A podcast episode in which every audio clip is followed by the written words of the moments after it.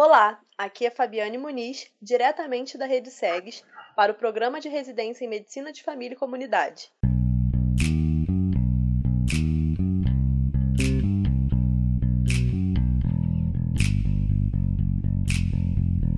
Esse é o último podcast da série 10 Minutos no Enfrentamento da Covid-19. E os convidados de hoje são os preceptores da Clínica da Família Maria do Socorro na Rocinha, Bernardo Lago e Letícia Bimbi. Sejam bem-vindos. Obrigado. Obrigada. É, estamos praticamente há cinco meses no enfrentamento da Covid-19. Vocês podem falar um pouco como foi organizado os serviços e, e como estão os processos de trabalho das equipes? Bom, é, a gente teve como prioridade, né, quando começou a pandemia, fazer uma organização que garantisse a orientação de que haja uma separação entre os atendimentos né, das pessoas que estão com uma síndrome gripal, com sintomas sugestivos da Covid, e os outros usuários. Então, a nossa prioridade foi se organizar para que esses serviços fossem oferecidos separadamente, principalmente com separação espacial. Então, a, a, inicialmente, a gente né, começou uma divisão de espaços para garantir que as pessoas fossem atendidas em ambientes separados. O ambiente de atendimento a sintomáticos né, gripais foi feito, inclusive, iniciando fora da unidade, justamente para garantir que não houvesse é, chance, ou que diminuísse a chance de transmissão. E a gente organizou escalas para garantir isso, né? É, e isso foi mantido até hoje, na verdade. E todo o nosso processo, na verdade, toda a nossa mudança de processo foi derivada daí, inclusive formação de escalas para garantir profissional médico, de enfermagem e outros profissionais da unidade é, no atendimento das pessoas com, com Covid ou sintomas, né, suspeita de Covid, é, e depois para a parte mais de monitoramento e acompanhamento de casos.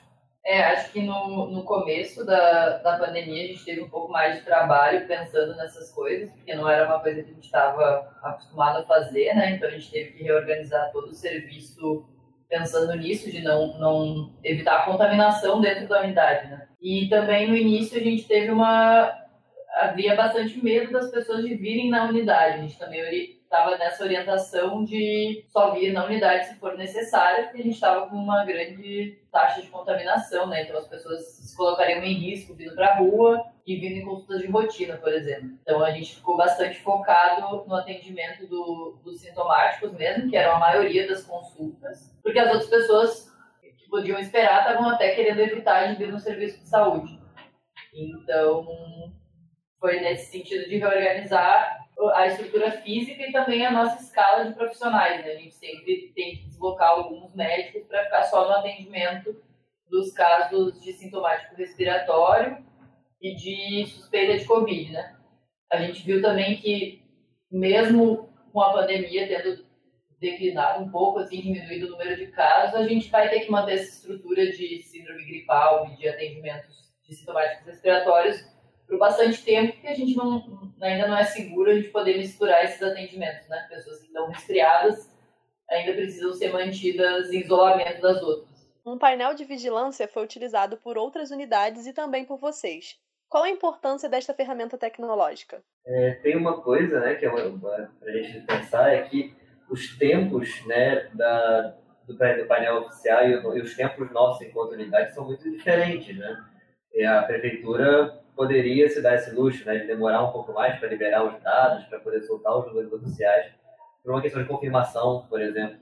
Para a gente, o tempo é, é, tem que ser muito mais curto, né? Assim, ter esse monitoramento feito numa base diária, com atualização constante, é o que faz a diferença, por exemplo, para a gente saber se houve um óbito, houve uma recuperação, organizar uma, uma avaliação de algum caso de uma, um paciente que teve alta, é, a nossa prioridade era muito mais imediata e, e fazia muito mais diferença para a gente, né? Assim, era muito mais importante a gente ter isso imediatamente, né? O mais rápido possível. Letícia, o, o Bernardo comentou sobre a importância de vocês terem um acesso instantâneo, né, a, ao monitoramento dos casos da Covid. Pode explicar um pouquinho como é feito esse monitoramento da população atendida na unidade? Então, para a gente isso acabou sendo bastante importante principalmente para a gente conseguir manter a população informada em tempo mais ágil do que os dados oficiais da prefeitura. A gente começou essa ideia quando a gente começou a perceber que o nosso número de atendimentos estava muito grande e o nosso número de encaminhamentos para emergências também, de pessoas que chegavam aqui já precisando de atendimento hospitalar ou saturando mal, pessoas que precisavam ser internadas, né, ou estavam em UPA, estava crescendo muito.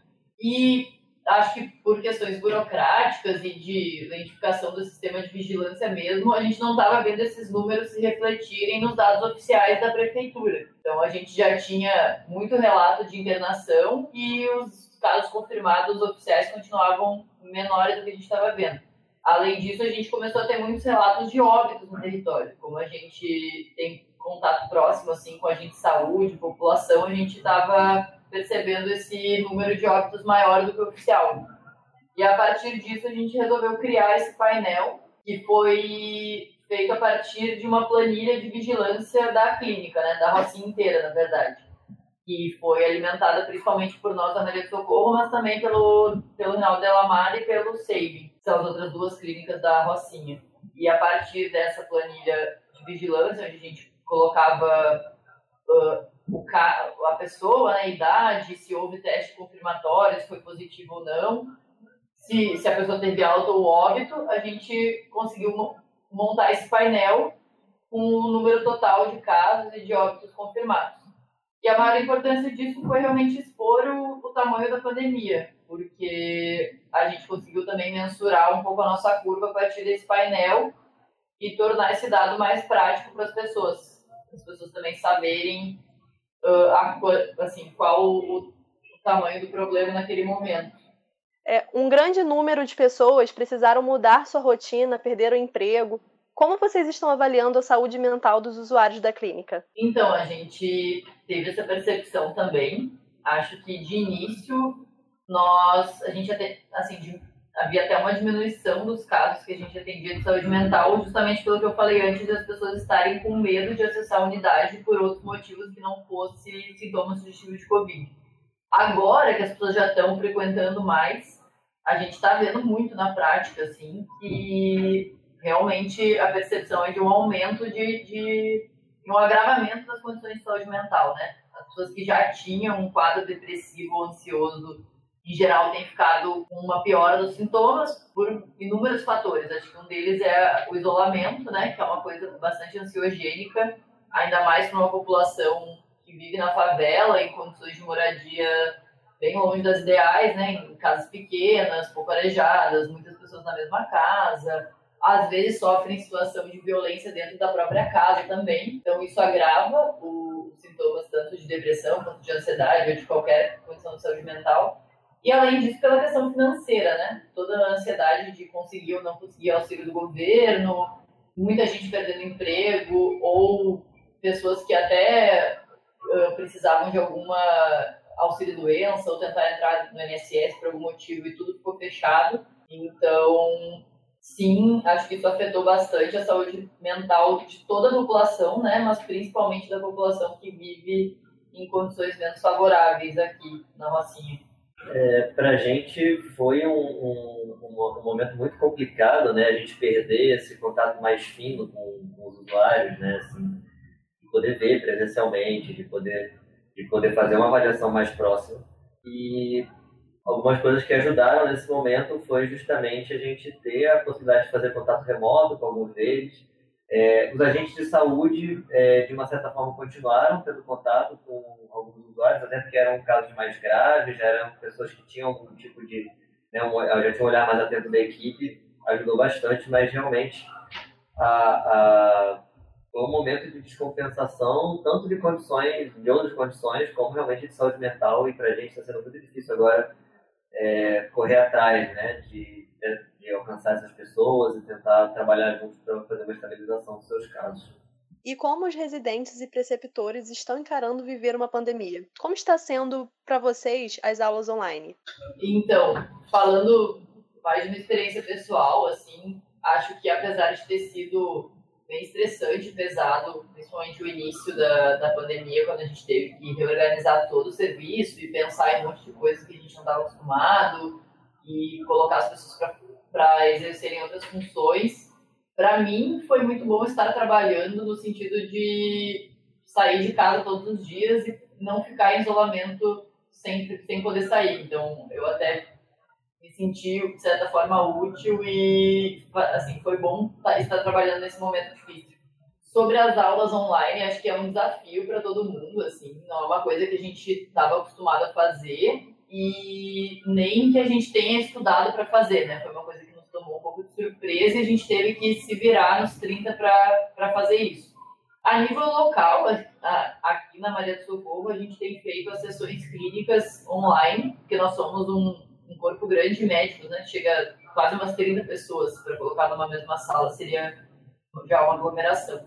Tem funcionado bastante bem as sessões clínicas, que são os residentes apresentando, a gente interagindo com eles. Acho que eu acho mais difícil a questão das aulas em grande grupo da residência toda, que aí envolve colocar na, no ambiente online pessoas que às vezes não interagem no ambiente ao vivo, né? Então acho que isso deixa as pessoas mais inibidas e também a gente perde muito em não ter a interação humana ali na, na coisa.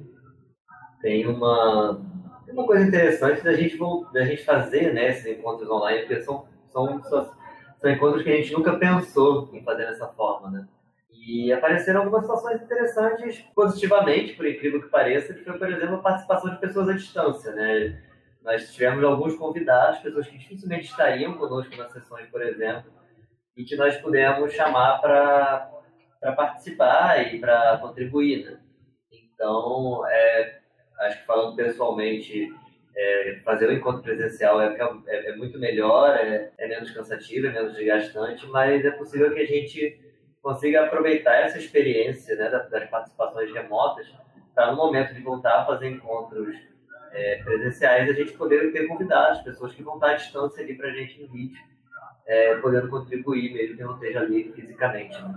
Ia comentar né, que para a gente foi difícil essa questão da reorganização, mas eu imagino que para o cenário dos residentes, principalmente dos R1s, tenha sido o mais difícil de todos, porque já começou o ano dessa forma, né? Já começou com uma pandemia, então todas as atividades planejadas, assim, de certa forma, tiveram que ser reorganizadas.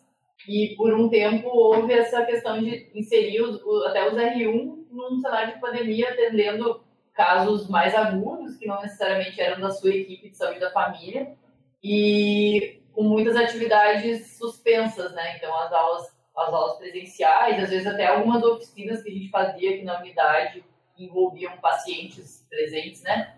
Uh, oficina de procedimento, oficina de dor, a gente teve que suspender.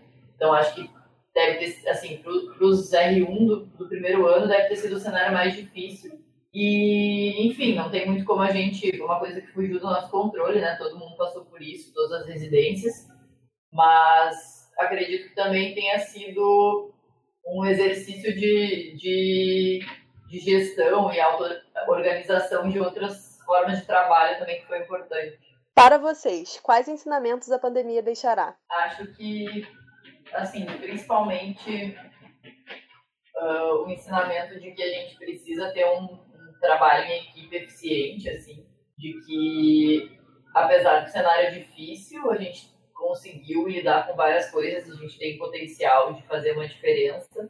E a questão da, da importância da, da atenção primária mesmo, né? Tanto na, no atendimento como primeiro contato de vários casos, quanto na triagem das pessoas para encaminhamento para o hospital, e também no acompanhamento da, das pessoas que tiveram Covid e das famílias, né? Porque todo mundo sofreu muito com isso e agora a gente tem aí cenário de. Tem pessoas que continuam vivendo depois do Covid, que perderam familiares tudo mais, e a gente está aqui para apoiar elas.